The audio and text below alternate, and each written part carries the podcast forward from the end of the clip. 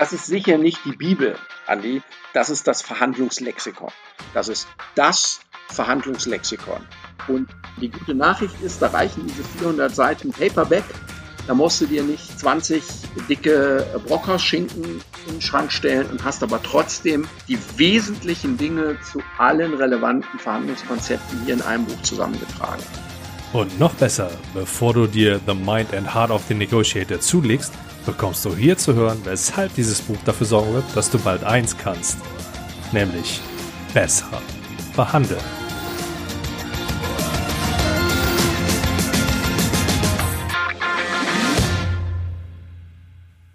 Hi, ich bin Andi Schrader und ich weiß, dass es durchaus schwierig sein kann, in dem stetig wachsenden Angebot an Literatur zum Thema Verhandlungsführung überhaupt noch durchzublicken. Außerdem ist selber Lesen ja es gerade wieder dabei zu trennen. Blinkist und Get Abstract sei Dank. Diese nutze ich nämlich, um mir einen Vorgeschmack zu verschaffen, was mich in Büchern meiner Wahl erwarten könnte. Gefällt mir, was ich dort lese, höre ich mir das Hörbuch an, sofern es denn eins gibt.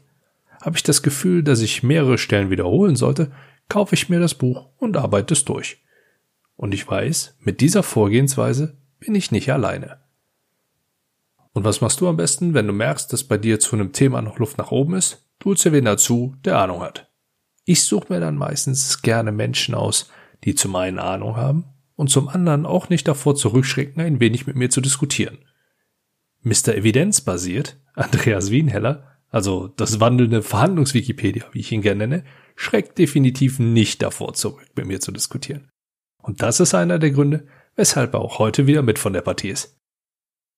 The Mind and Heart of the Negotiator steht für heute auf dem Programm. Lee Thompson ist die Verfasserung dieses wunderbaren Werkes. Fast 400 Seiten umfasst es und aktuell ist es ausschließlich in englischer Sprache zu erhalten. Es ist das bisher umfassendste, vollständigste Werk, das ich bisher über Verhandlungen gelesen habe. Jeden Punkt, den sie aufstellt, belegt sie eindrucksvoll mit wissenschaftlichen Studien und anderen Belegen. Nachvollziehbaren Belegen. Keine große Storyline oder Heldengeschichte, Einfach nur pures Verhandlungswissen. Sofern einfach in diesem Zusammenhang denn wirklich die richtige Wortwahl ist. Naja. Ich werde noch einige Zeit mit diesem Buch verbringen. Wieso das ist und viel wichtiger, wie du von The Mind and Heart of the Negotiator profitieren kannst, das hörst du jetzt. Dann heiße ich dich an der Stelle mal wieder willkommen. Hallo Andreas. Hallo Andi, grüß dich. Heute steht bei uns The Mind and Heart of the Negotiator von Lee L. Thompson auf dem Programm. Kennst du Lee L. Thompson persönlich? Oh ja. Lee Thompson ist äh, eine der Professoren, die mich am meisten geprägt hat, auch in meiner Verhandlungsausbildung. Äh, ich habe eine Management-Ausbildung gemacht äh, an der Kellogg School of Management und habe da mehrere Kurse bei ihr besuchen dürfen sie hat mich wirklich, wirklich begeistert, auch mit ihrer Art, weil sie absolut beeindruckend ist in ihrer, in ihrer Kompetenz, wenn es ums Thema Verhandeln geht. Ich habe die Ehre bisher noch nicht gehabt. Sie ist ja Gott sei Dank noch nicht in einem, äh, in einem, in einem Alter, in einem fortgeschrittenen Alter, wo man jetzt sagen könnte, da geht so langsam aber sicher der wohlverdienten Rente entgegen. Von daher haben wir, habe ich ja noch ein bisschen Zeit und ein bisschen Hoffnung, dass ich das vielleicht auch noch hinbekomme. Ja, also es gibt in Kellogg die äh, Executive Education Kurse, wo auch, auch Lee Thompson ähm, mitwirkt. Und äh, das ist eine Chance für jeden, der sie mal live erleben möchte, äh, da der Rahmen mit einem eigenen Gebäude, dem Ellen Center, äh, wo man unter einem Dach wohnt, ist und äh, das Seminar hat, und zwar nur im Rahmen von Menschen, die da Management-Ausbildung machen. Äh, das ist schon sehr beeindruckend. Das habe ich so an anderer Stelle auf dem Niveau noch nicht erlebt. Mit Sicherheit. Ähm, werde ich, werde ich mir tatsächlich auch mal etwas intensiver anschauen und dann mal gucken, wohin auch mich dann die Reise irgendwann mal führen wird. Schauen wir mal ein bisschen genauer auf das Buch. Für mich ein, ein Riesenschinken, vollgepackt mit Wissen, was ich sag mal, wenn ich wenn ich so lesen müsste, mich wirklich an an die Grenzen gebracht hat, wo ich sag, wow, da wirklich jetzt viele Dinge rauszunehmen und zu sagen, das kann ich genauso umsetzen oder das mache ich schon oder das werde ich alles beachten in meinen zukünftigen Verhandlungen, dann dann würde ich wahrscheinlich auch an der, an der Kellogg University irgendwo unterrichten, wenn ich, wenn ich das so umsetzen könnte. So viel, so viel wertvolles Wissen drin, wo ich gar nicht ganz genau weiß, wo ich anfangen soll oder wo, wo wir anfangen ja. sollen. Ich find's, find's stark, dass sie zum Beispiel am Anfang erstmal mit Definitionen beginnt, dass sie erstmal ja. Verhandlungen definiert, was eine Verhandlung ist, dass es zwischenmenschliche Entscheidungsprozess ist und den man dann nicht alleine oder beziehungsweise den man benötigt, um gemeinsam ein Ziel zu erreichen, was man alleine nicht erreichen kann, was schon mal so ein, allein dieser Satz ist ja schon, schon Learning, den viele, glaube ich, erstmal verinnerlichen müssen. Ich lese, wie, wie Menschen sagen, hm, ich verhandle eigentlich nicht, außer vielleicht zu Hause mit meiner Frau. Und ich dann so einen Satz im Hinterkopf habe, muss ich immer direkt ein bisschen schmunzeln. Ja. Was ist so das Erste, was dir denn einfällt, wenn du an The Mind and Heart of the Negotiator denkst? Also in ihrem Vorwort sagt Lee Thompson ja schon, was sie mit diesem Buch ähm, leisten will. Nämlich einerseits Case Studies aus der Geschäftswelt geben, damit Theorie auch in der Praxis erfahrbar wird. Zweitens, und das ist jetzt etwas, was ihr sehr wichtig ist, sie nennt es Skill-Based Approach. Das heißt auch Fertigkeiten, Handwerkszeug zu beschreiben, was man konkret praktisch tun kann in Verhandlungen nicht theoretisch abstrakt rumreden. Und das dritte, Scientific Research, wo sie sagt, meine Ratschläge, die ich gebe, sind evidenzbasiert auf Grundlage der Verhandlungsforschung. Das ist etwas, was mich enorm geprägt hat. Dieser Ansatz, wenn man sich das Buch anguckt, dann sind es hunderte von Fußnoten. Es gibt fast keine Seite, wo nicht Fußnoten sind mit Belegen, zu entsprechenden Studien. Sie ist, ich sage immer, die Queen der empirischen Verhandlungsforschung. Ganz viele wichtige Verhandlungsstudien hat sie selber gemacht. Die, die sie nicht gemacht hat, liest sie, kennt sie und führt die in diesem Buch zusammen. Das ist wirklich eine einmalige Geschichte. Ich kenne kein anderes Verhandlungsbuch, das das in einer ähnlichen Weise leistet. Ich finde auch halt einfach die, die Masse an an Ratschlägen, die, die einfach nicht abstrakt sind, sondern wenn du sie liest, die dann sofort in Anführungszeichen umsetzbar sind. Also das, was, was viele immer in Ratgebern für sich beanspruchen, das findet man schon in dem Buch wieder.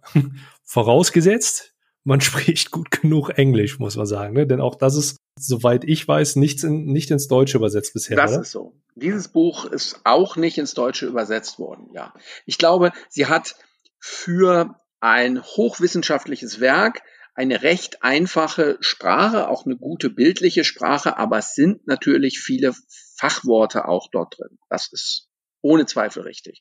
Trotzdem, das ist kein Buch, das sich an Wissenschaftler richtet oder Wissenschaftlerinnen, sondern das ist ein Buch für Führungskräfte. Ja. Adressaten sind Führungskräfte aus dem Business, die sie anspricht und sagt, hey, Verhandeln ist dein entscheidendes Einflusswerkzeug.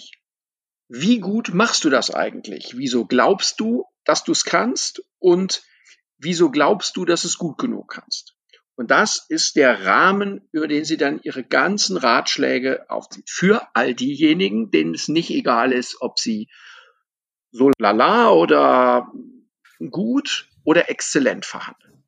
Was mir zum Beispiel auch gut gefallen hat, war, dass sie auch, auch Mythen aufgreift. Ja. Oder, also sie, sie nimmt ja wirklich alles, was man sich auch, also sag mal, die, wenn ich mich kritisch mit einem Thema auseinandersetze, greift sie diese Punkte ja auf.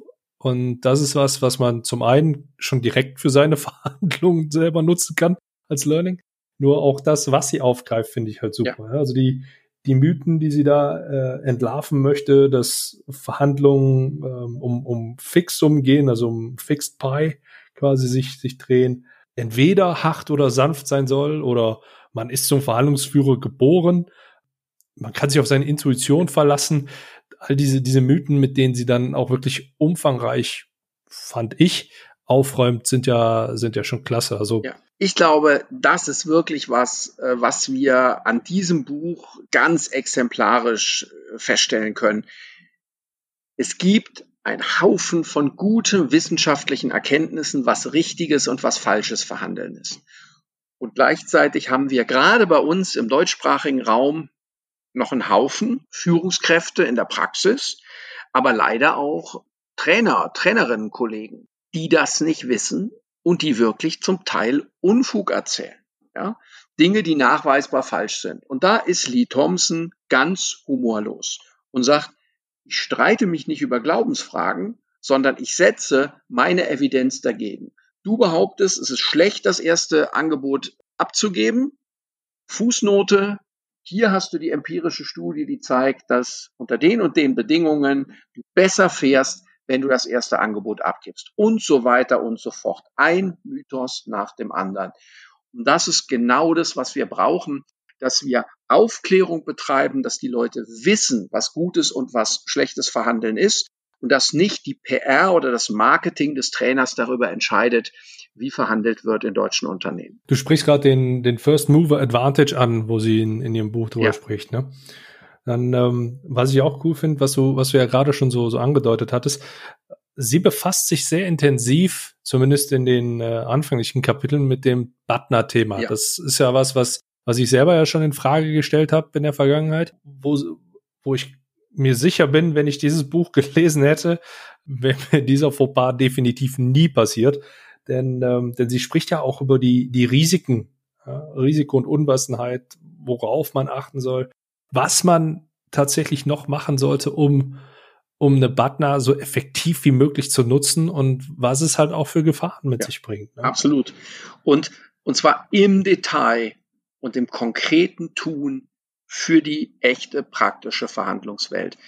Wenn man sich das Kapitel über, über die Butner anguckt, wo es im Buch des Harvard-Konzept, also Getting to Yes, dargestellt wird, ist das sehr kurz und sehr knapp. Wenn man sich das entsprechende Kapitel im äh, übrigens zweiten Kapitel, also direkt nach der Einführung, geht es äh, für Sie damit los. Wenn man sich das anguckt, dann stellt man fest, dass das eben bei ihr eng, eng, eng bedruckte Seiten sind. Und zwar äh, ungefähr zehn mit ungefähr 40 Fußnoten, wo sie eben im Detail die ganzen Sonderfälle, die oft diskutiert werden, was, wenn meine, wenn die Zukunft unsicher ist, was, wenn ich jetzt noch gar nicht genau weiß, wie sich meine Optionen entwickeln, was, äh, wenn ich in meinen Einschätzungen der Zukunft äh, psychologisch beeinflusst bin und so weiter. Alle diese Dinge werden Punkt für Punkt dort, ich würde schon fast sagen, seziert. Sie werden auseinandergenommen. Und wer das gelesen hat, mhm. mit der ganzen Evidenz, mit den ganzen Studien, die dort äh, verlinkt sind, und am Ende des Tages noch gegen die Butner hetzt, dem ist nicht mehr zu helfen. ja. Ja, ich meine, ich, ich kann natürlich einzelne Punkte für mich rausgreifen und sagen, so, das, das mache ich jetzt und den Rest finde ich doof. Ich sehe zum Beispiel einen Satz, der mir, der mir hier entgegenschwört, ist, dass sie darauf abzielt, dass sie die beste und wertvollste Alternative auswählt und die dann für sie in Anführungszeichen in Stein gemeißelt ist, also sich gar nicht mehr davon von wegbewegt, was ich, was ich an vielen, vielen anderen Stellen schon genauso aufgefasst habe. Und naja, mit Verlaub, es wäre auch Schwachsinn, wenn man sagt, dass, dass, es, dass, dass, dass man das nicht macht. Nur dann immer noch hinzugehen und sagen, äh, Butner insgesamt passt nicht, nach einer so langen Zeit, wo auch halt eben genau solche Werke, die, ähm, wenn man sich intensiv mit dem Thema auseinandersetzt, mit Sicherheit bekannt sind, ist schon, schon ein bisschen frech. Ja, absolut. Und, und, und das ist genau das, was sie in diesem Buch, ich meine, das ist eines, das äh, darf man auch nicht vergessen, in Deutschland ist es noch nicht so weit verbreitet. In Amerika ist es eines der entscheidenden Textbooks, ja, die äh, in der siebten Auflage inzwischen erschienen sind. Das ist ein absoluter Bestseller. Ja, mit dem hat sie auch richtig Geld verdient und, und wird weit, weit hin geschätzt, weil mit diesem Buch wird Verhandlung gelehrt und zwar an vielen Hochschulen, nicht nur in Kellogg, an vielen Hochschulen in Amerika. Und deswegen findet sich eben auch zum Thema Butner die detaillierteste, ausführlichste, gründlichste Analyse, die ich in einem Verhandlungslehrbuch kenne. Aber das ist bei weitem nicht das, wofür dieses Buch jetzt berühmt ist oder was dieses Buch im Besonderen ausmacht. Da gibt es tatsächlich einige, die, die ihre ureigensten, ich sage jetzt mal Lee Thompson-Themen sind, für die sie auch brennt. Und, und das geht weit über dieses Butner-Thema hinaus. Und eines der entscheidenden Konzepte, das ich für fundamental halte für eine Professionalisierung von Verhandlungsperformance auch in deutschen Unternehmen, äh, ist das äh, Konzept der, wie sie es nennt, Self-Reinforcing Incompetency.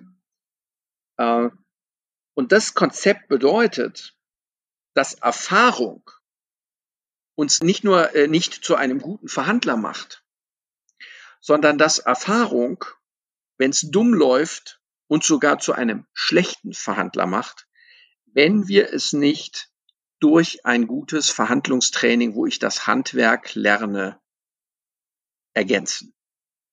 Das ist mal ein krasser Satz. Ich denke, Andi, wenn du äh, rumkommst in deinen Seminaren, wenn du mit Unternehmern oder mit äh, Unternehmerinnen sprichst, da hörst du auch oft, hey, verhandeln, ach, das kann ich, mache ich so seit so vielen Jahren.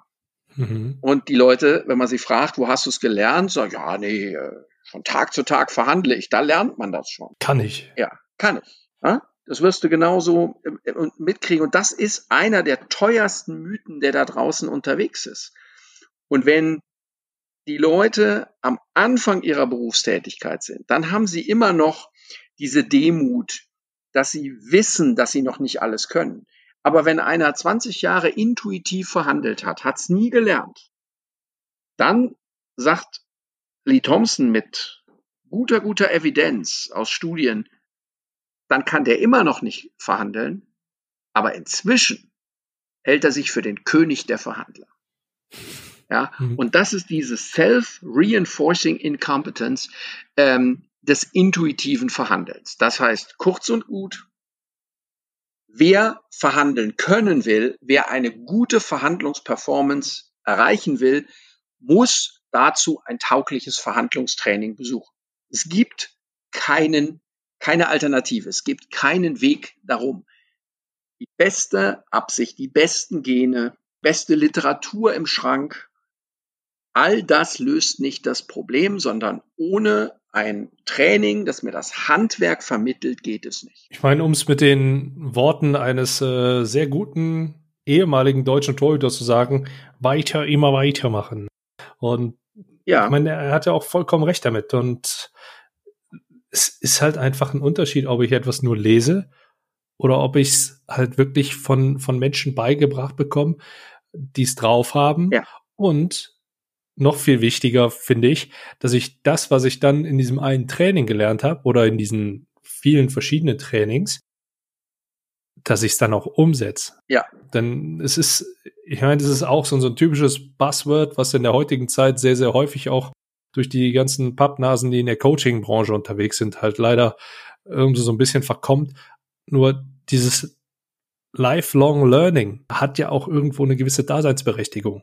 Ja. Nur, nur weil irgendwelche selbsternannten ähm, Trainer oder Coaches das als, äh, als, als ihr Mega-Credo mit auf ihre Flagge geschrieben haben oder als ihr USB oder Hauptverkaufsargument halt nutzen, macht's das ja nicht, nicht unbedingt schlechter. Absolut. Und das Entscheidende, du hast jetzt das Beispiel zum Fußball gebracht.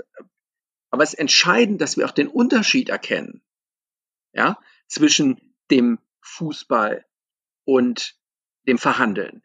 Und der entscheidende Unterschied dabei liegt eben darin, dass du beim Fußball siehst, ob der Ball im Tor ist. Und da kannst du dich ja nicht belügen, ja? Also ganz selten mal werden Tore gegeben, wenn der Ball nicht im Tor ist. Aber das ist mhm. so selten, dass wir darüber sprechen. Im Verhandeln, und das ist das, was Lee Thompson in ihrem Buch ausführlich erläutert, im Verhandeln ist es oft so, dass wir glauben, der Ball liegt im Tor, weil das Tor objektiv gar nicht klar ist, weil es ein eingebildeter Erfolg ist, weil du das Handwerk beherrschen musst, um dein Verhandlungsergebnis überhaupt bewerten zu können. Das heißt, untrainierte Verhandler schätzen ihre eigenen Ergebnisse völlig falsch ein. Und die allermeisten, die bei uns in den Trainings sitzen, die stellen, wenn sie das erste Mal objektiv ihre Verhandlungsperformance messen, fest, dass sie viel mehr rausholen könnten, als sie das bisher für möglich gehalten haben. Sie unterschätzen absolut ihre Möglichkeiten. Und erst wenn ich eine realistische Einschätzung habe vom Ziel, wenn ich das Tor klar vor mir sehe, dann kann ich beurteilen, ob der Ball drin ist oder nicht. Wenn ich aber die ganze Zeit auf Basis von gefühltem Erfolg falsches Verhandlungsverhalten verstärke, dann werde ich auf die Dauer halt stur und dogmatisch, aber nicht gut. Aber wenn ich das 30 Jahre mache, werde ich nicht gut. Ich würde von dem, von dem Fußballbeispiel gern kurz ein bisschen weggehen, denn ich finde, für, für Verhandlungssituationen eignet sich das nur schwierig, weil ich halt nur klar Ja oder Nein haben kann. Ja. Und mit den 7,32 Meter und 2,11 Meter oder 14 halt auch einen stark klein eingegrenzten Bereich habe. Ich finde, das Schiffe versenken an der Stelle ist ein, ein viel hilfreicheres Bild, was man da zeichnen kann. Denn ähm, ja, normalerweise sagt man gegenüber mir, du hast getroffen oder nein, du hast nicht getroffen. Nur die Frage ist ja dann halt, wie nah war ich dran? Und du, du musst halt weiter probieren und du musst, ja, ich sag mal so ein bisschen antizipieren, wo, wo könnte mein Gegenüber seine, seine Schiffe denn versteckt haben, ja. damit ich die halt treffe. Ja, nur der Unterschied und, zum Spiel ist, an die, wenn wir Schiffe versenken spielen, dann einigen wir uns vorher, welche Flotte wir aufstellen ne? und welche Schiffe wir bei uns aufstellen.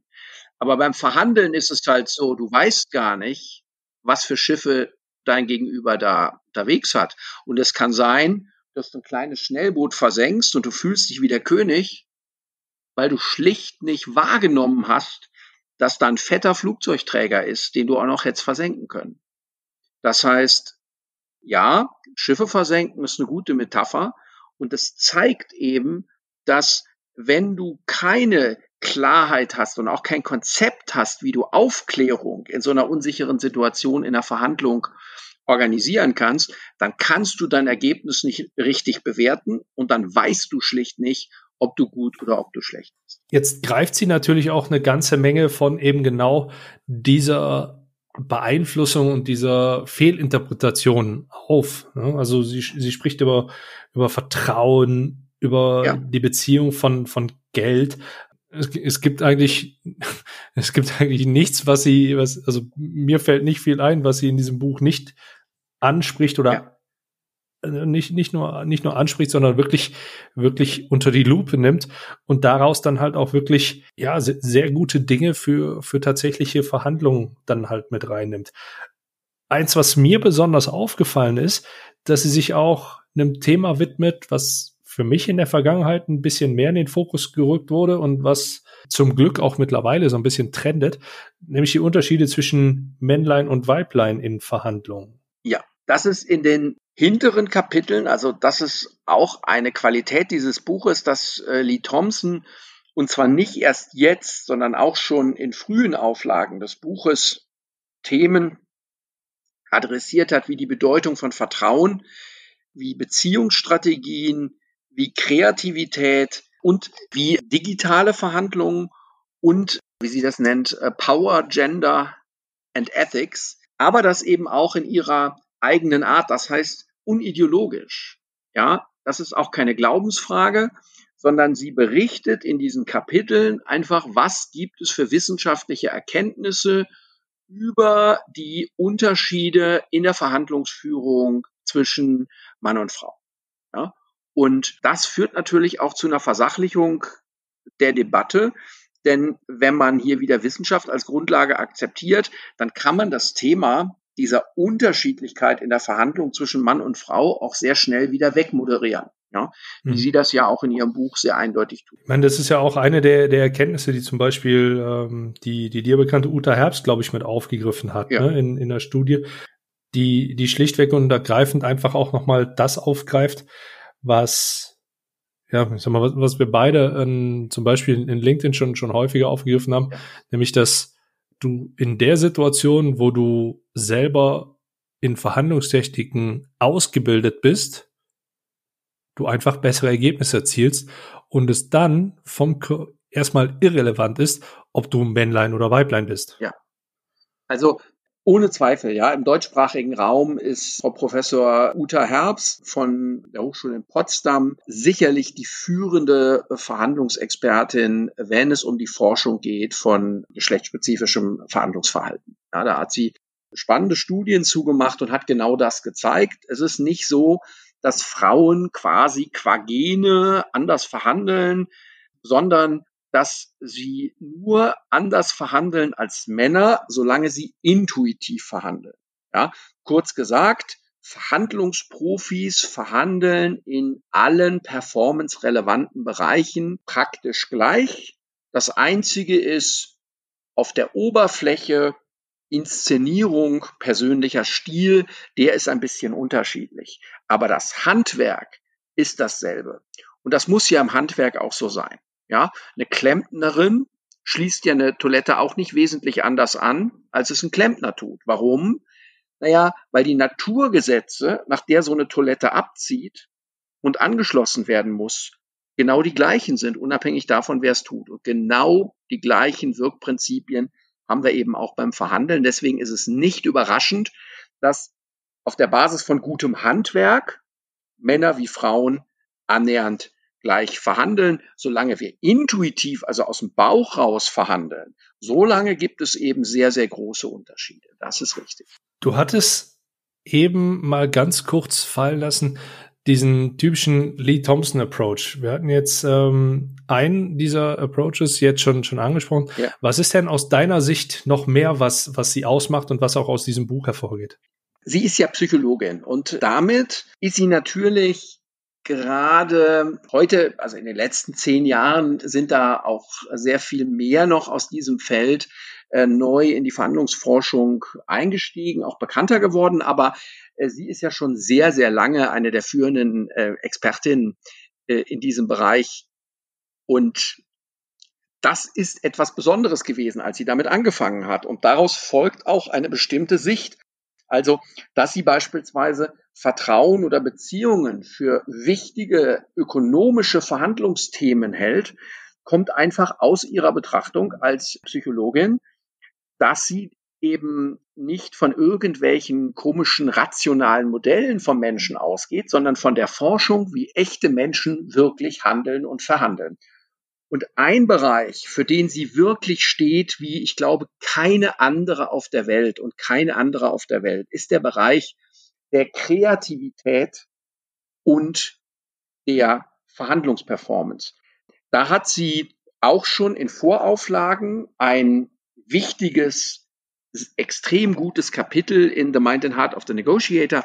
Dazu hat sie aber auch noch ein separates Buch geschrieben, ist auch ein Bestseller, Creative Conspiracy. Und da ist sie richtig Expertin und ich habe einen Tag äh, bei ihr im Kurs erleben dürfen, als sie Kreativität in Verhandlungen gelehrt hat. Das ist, da merkt man, da, da sprüht da äh, voll, voll Begeisterung auch für das Thema, weil wenn wir es uns genau anschauen, das Thema Wertschöpfung am Ende des Tages abhängig ist von der Kreativitätsleistung, die die beiden Akteure einbringen. Es ist nicht nur alles Mathematik, sondern coole Wertschöpfungsoptionen, wo bei großen Vertragsverhandlungen viel Geld drin ist, erfordern, dass wir die Kreativleistung bringen, die verschiedenen Informationsfragmente so zusammenzupuzzeln, dass daraus hinterher für beide Seiten Geldwert äh, rauskommt.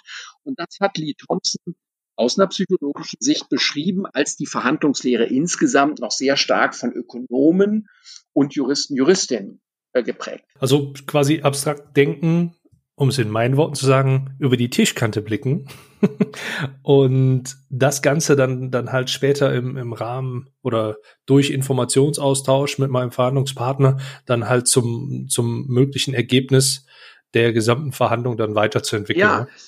da sagen halt viele Verhandlungstrainer und Trainerinnen oder auch Autoren und Autorinnen, ja, äh, du musst interessenorientiert sein und da musst du kreative Optionen zum beiderseitigen Nutzen machen.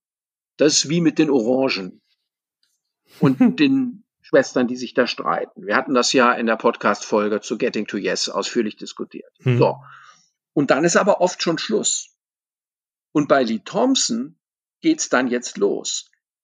Unter welchen Bedingungen entsteht Kreativität? Mit welchen Techniken kann ich das fördern am Verhandlungstisch?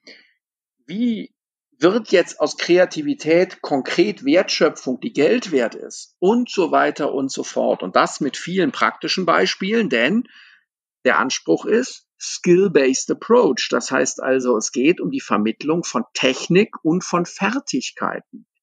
Und das ist etwas absolut Besonderes. Das äh, findet man so in keinem Buch, das ich kenne, und ich habe viele gelesen. Da ist, da ist sie die Pionierin und sie ist mit Sicherheit die führende Verhandlungspsychologin der Welt. Ich finde das auch, auch klasse, dass sie zum Beispiel dann damit mit hingeht und auch über Absicherung spricht in, in der Situation, dass, dass man sich halt dann trotz dem Risiko, was man dann eingeht, wenn man, ja, wenn, wenn man sich halt öffnet und was man bis zu einem gewissen Punkt halt sollte, um entsprechend kreativ vorzugehen, dass sie dann dennoch hingeht und sagt, ja, diese, diese, wie muss ich denn gestrickt sein und was muss mein Ziel sein, damit ich überhaupt risikoaffin oder dieses Risiko, was durch die Öffnung besteht, eingehe ja. und was kann ich denn denn dadurch dann dann überhaupt gewinnen und absolut und dieser dieser professionelle Umgang mit Risiken ist ja auch eine wichtige Voraussetzung für eine gute Performance. Wenn du in Verhandlungen Risiken versuchst zu vermeiden, dann kriegst du keine guten Ergebnisse. Wenn du Risiken aus dem Bauch raus unvernünftig hoch für dich akzeptierst, dann kriegst du auch kein gutes Ergebnis, sondern es geht darum, ein ausgewogenes Risiko-Ertragsverhältnis zu bekommen. Das heißt, solche Risiken einzugehen, die sich lohnen, die ökonomisch gut eingepreist sind und die, wenn sie sich verwirklichen, nicht zu einer Katastrophe führen. Und dieses professionelle Risikomanagement, das ist ein Teil jeder professionellen Verhandlungsführung. Was würdest du noch sagen, wäre so ein weiterer Punkt, der in einer Besprechung über dieses Buch nicht fehlen darf? Was ich spannend finde, ist, dass sie wirklich schon sehr früh und mit sehr früh, ich habe es jetzt nicht genau nachgeschaut, in welcher Vorauflage es war, aber äh, also sicherlich, als ich vor acht Jahren oder neun Jahren das erste Mal das Buch gelesen habe, da hatte sie schon ein umfangreiches Kapitel zu der Frage Verhandeln über Information Technology, Negotiating via. Information Technology.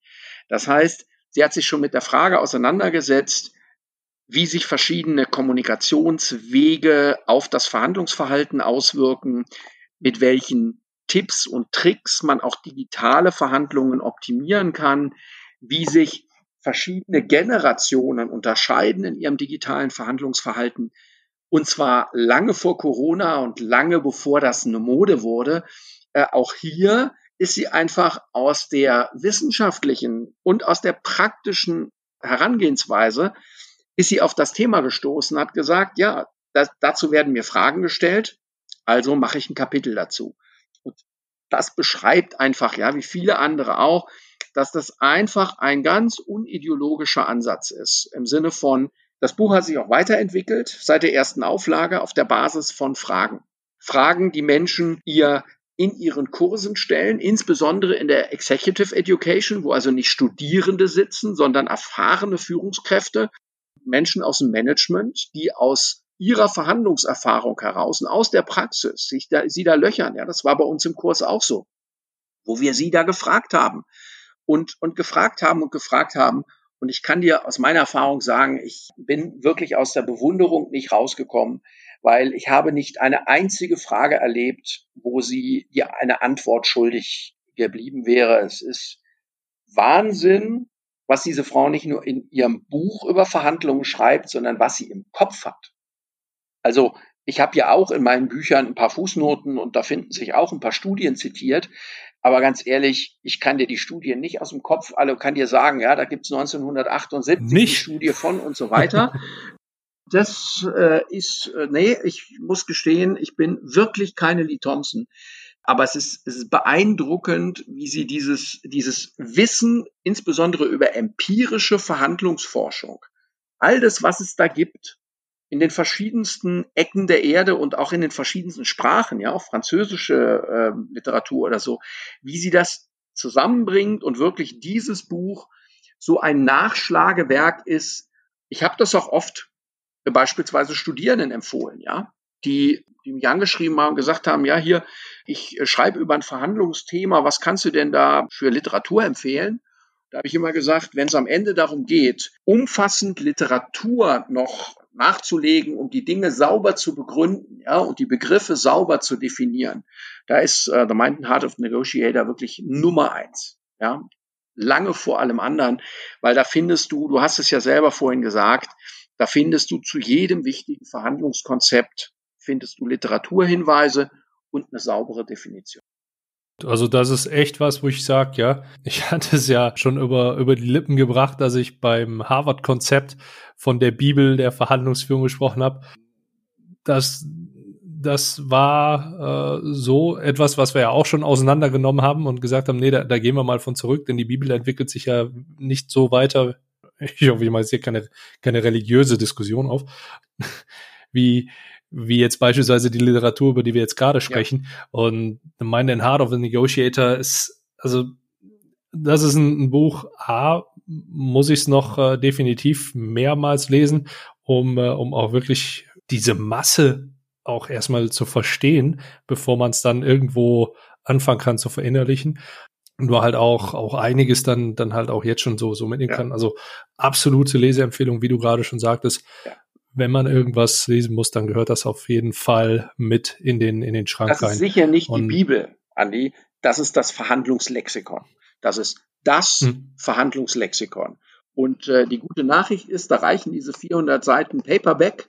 Da musst du dir nicht 20 dicke Brockhaus-Schinken in den Schrank stellen und hast aber trotzdem die wesentlichen Dinge zu allen relevanten Verhandlungskonzepten hier in einem Buch zusammengetragen. Das ist schon eine besondere Leistung. Und ähm, äh, ich habe äh, von einem Freund, der in der Werbeagentur arbeitet, der hat mir mal erzählt, dass sein Chef so eine einfache Regel hat, auch so für Bewerbungsgespräche. Ne? Wenn ihm jemand erzählt, dass er Photoshop komplett drauf hat, da sagt er, da weiß ich immer schon, der hat keine Ahnung. Weil jeder, der sich mit Photoshop wirklich auskennt, der weiß, das ist kein Programm, das du jemals komplett beherrschen kannst. Und so ähnlich ist das auch mit The Mind and Heart of Negotiator. Wenn mir jemand kommt und sagt, ich weiß alles, was in dem Buch drin steht, und der jemand heißt nicht Lee Thompson, da werde ich sehr, sehr skeptisch. Schon mal ein guter Ansatzpunkt. Also für diejenigen, die überlegen, Verhandlungstrainings zu buchen oder sich mit Experten, die sich dem Gebiet bewegen, und sich selber als Experten darstellen oder von anderen als solche dargestellt werden, die man, diese Frage kann man diesen Personen dann stellen und dann kann man ja mal schauen, wie die Antwort ausfällt. Ja, absolut. Genau so ist das. Und ich nehme ja für mich auch in Anspruch den Claim und, und das Konzept des evidenzbasierten Verhandlungstrainings, ja, hier in Deutschland vor 20 Jahren auch etabliert zu haben. Das mhm. ist ja das, wofür ich stehe, zu sagen, für die Ratschläge, die ich gebe, gibt es eine wissenschaftliche Grundlage. Ja, und die heißt nicht Andreas Wieneller und PR, genau. Mr. Evidenz basiert, ja. Ah, aber Lee Thompson ist da die Pionierin, die dieses Konzept weltweit etabliert hat, ja. Und von daher, also das ist ganz klar ein, ein ganz wesentlicher Schritt. Es gibt übrigens den kleinen, vielleicht sprechen wir das auch an, den kleinen Bruder oder die kleine Schwester zu The Mind and Heart of the Negotiator. Das ist äh, ein Buch, das sie äh, ein kleines, dünnes Taschenbuch, das sie mal rausgebracht hat, ist auch ein Bestseller, eine Riesenauflage. Er nennt sich The Truth About Negotiation. Ist leider auch nicht in deutscher Übersetzung erschienen. The Truth About Negotiation. Das ist ein wunderbares Konzept, wo The Mind and Heart of Negotiator riesig umfangreich komplex, tausende Themen sind. Nimmt sie sich in The Truth About Negotiation 50 häufige Irrtümer in Bezug auf Verhandlungen vor zum Beispiel, mach nie das erste Angebot. Dann schreibt sie eine Seite, wo sie das auseinander nimmt, mit einer Studie, die das belegt und macht quasi ja, Aufklärungsarbeit im besten Sinne des Wortes. Mich beeindruckt das. Mich beeindruckt diese Arbeit und mich beeindruckt auch die Vielzahl von, von wirklich fundierten Bestsellern, denn nebenbei hat sie auch noch eines der besten Bücher über Teamarbeit geschrieben und eines der führenden Textbooks über, über Teamdynamik und Gruppendynamik, das weltweit verwendet wird. Das hat sie nebenbei auch mal gerade noch gemacht. Ich glaube nicht, dass Lee Thompson viel schläft, so viel wie sie forscht und wie sie schreibt. Gut möglich. An der Stelle würde ich sagen, für dich Lieber Zuhörer, liebe Zuhörerin, ist, glaube ich, relativ klar, dass dieses Buch eins ist, was aus unserer Sicht nicht in deinem Schrank beziehungsweise mal zwischen deinen Händen aufgeschlagen, lesend fehlen darf. Und so viel kann ich an der Stelle schon mal verraten. Es wird nicht das letzte Buch von Lee Thompson sein, das du hier bei uns in der Reihe der Buchbesprechung hören wirst. Andreas, ich bedanke mich recht herzlich. Ich sag dir, lieben Zuhörer, lieber Zuhörerin, auch vielen Dank, dass du bis dahin da geblieben bist. Ich handhabe es nach wie vor so. Ich für meinen Teil bin raus und die letzten Worte gehören mal wieder dir, Andreas. Ja, danke, Andi, dass ich hier zu Gast sein durfte bei diesem Buch. Wenn unsere Leser, Leserinnen äh, sich das angucken ähm, im Buchhandel ihrer Wahl, werden sie wahrscheinlich erstmal denken, hu, das ist aber teuer. Und ja, es ist teurer als andere Bücher, ist aber auch besser als andere Bücher und es ist jeden Euro wert.